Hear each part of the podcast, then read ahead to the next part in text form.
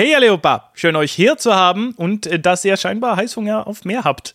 Jetzt solltet ihr ein solides Grundwissen besitzen, worauf wir jetzt bauen können. Also warum werfen wir nicht einfach noch ein paar Sachen rein, die ihr benutzen könnt, um über euch selbst zu sprechen? Denn wir mögen alle über uns selbst zu sprechen, nicht wahr? Hört euch die Präsentation an. Manche Elemente solltet ihr kennen und wenn nicht, solltet ihr lieber einen Schritt zurückgehen und die vorherige Lektion nochmal absolvieren. Hej! Jag heter Martin. Jag är 26 år gammal. Jag bor i Uppsala. Jag är student, men jobbar som cykelbud. Jag är inte gift, men har ett barn. Mina intressen är språk och att spela gitarr. Jag gillar att läsa. Ich hoffe, ihr habt jetzt das meiste verstanden und dass ihr kein Problem damit habt, dass ich einen jüngeren, noch hübscheren jungen Mann imitiert habe. So, lasst uns gleich in den Brei mit Neuem springen. Im Satz Jag i Uppsala haben wir zwei neue Wörter. Das Verb bor, wohnen und i, in.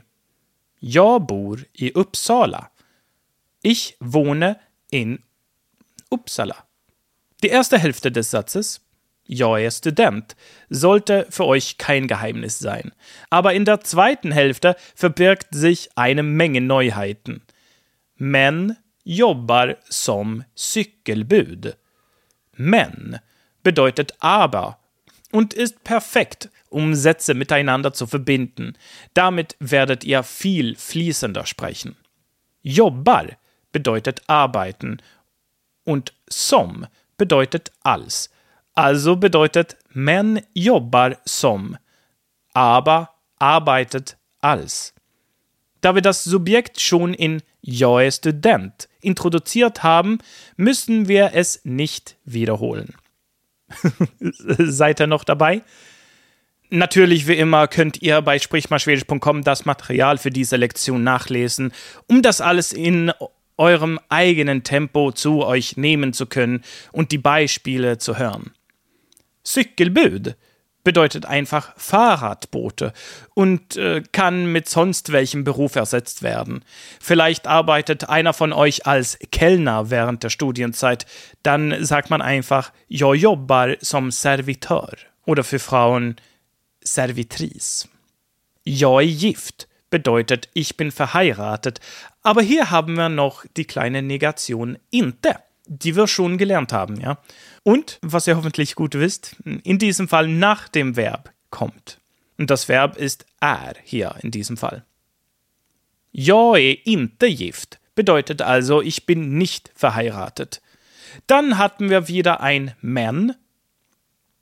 Und hier hatten wir auch gleich ein neues Verb. Har. Das heißt so viel wie habe. Also ist dieser Typ Martin nicht verheiratet, hat aber ein Kind. Jag är inte gift, men har ett barn. Das Wort Hobby gibt es auch im Schwedischen, aber idiomatischer ist es über Interessen zu sprechen. Interessen. Also hatten wir den Ausdruck Mina Interessen er. Wortwörtlich heißt das meine Interessen sind. Man kann diese Konstruktion mit alle seine Hobbys verwenden. In diesem Beispiel zeige ich, wie man es mit sowohl Substantiven als auch Adjektiven verwendet. Wir hatten also mina Interessen är språk.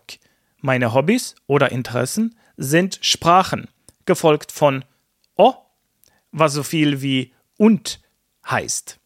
Wird OCH geschrieben und theoretisch auch ok ausgesprochen, aber in der Praxis eher o ausgesprochen. Hier kann man noch ein Substantiv als sein Hobby hinzufügen oder at, gefolgt von einem Verb. At zeigt, dass das Verb im Infinitiv steht, also der Grundform. Viel Grammatik, ich weiß, aber es entspricht dem Deutschen zu. In diesem Fall braucht man es auf Deutsch aber nicht, aber so ist es eben, jede Sprache ist anders, auch wenn die sich ähneln. Wir können also zum Beispiel das Hobby att spela gitarr, Gitarre spielen, haben. Spela bedeutet spielen, aber gilt nur für Instrumente und Spiele, die man auch gewinnen kann. Zuletzt hatten wir den Satz Jag gillar att läsa, weil wir ja anstatt von Hobbys zu sprechen auch darüber sprechen können, was wir mögen. Jag gillar heißt also ich mag. Und wir können das genau wie im obigen Beispiel mit der Gitarre entweder mit einem Substantiv verwenden oder einem Verb mit at. Ich weiß, dass das alles viel zu schlucken scheint, aber es gibt super viel Nützliches in dieser Lektion. Schaut euch das Begleitheft auf sprichmalschwedisch.com an und geht die Lektion noch einmal in Ruhe durch und schaut euch an, wie die Wörter alle geschrieben werden und sprecht sie laut aus. Ich empfehle euch auch, das alles zu verwenden und äh, einen kurzen Text zu schreiben. Was sind eure Hobbys? Warum nie für Interessen? In der nächsten Lektion werden wir uns noch einmal die Zahlen vornehmen und die Uhr lernen. Wie früher im Kindergarten. hey do, schau mal bei sprichmalschwedisch.com vorbei für zusätzliches und interaktives Material für diese Lektion, Videos und weitere nützliche Hilfsmittel, um Schwedisch zu lernen und werde ein Teil der Sprich mal Schwedisch Community.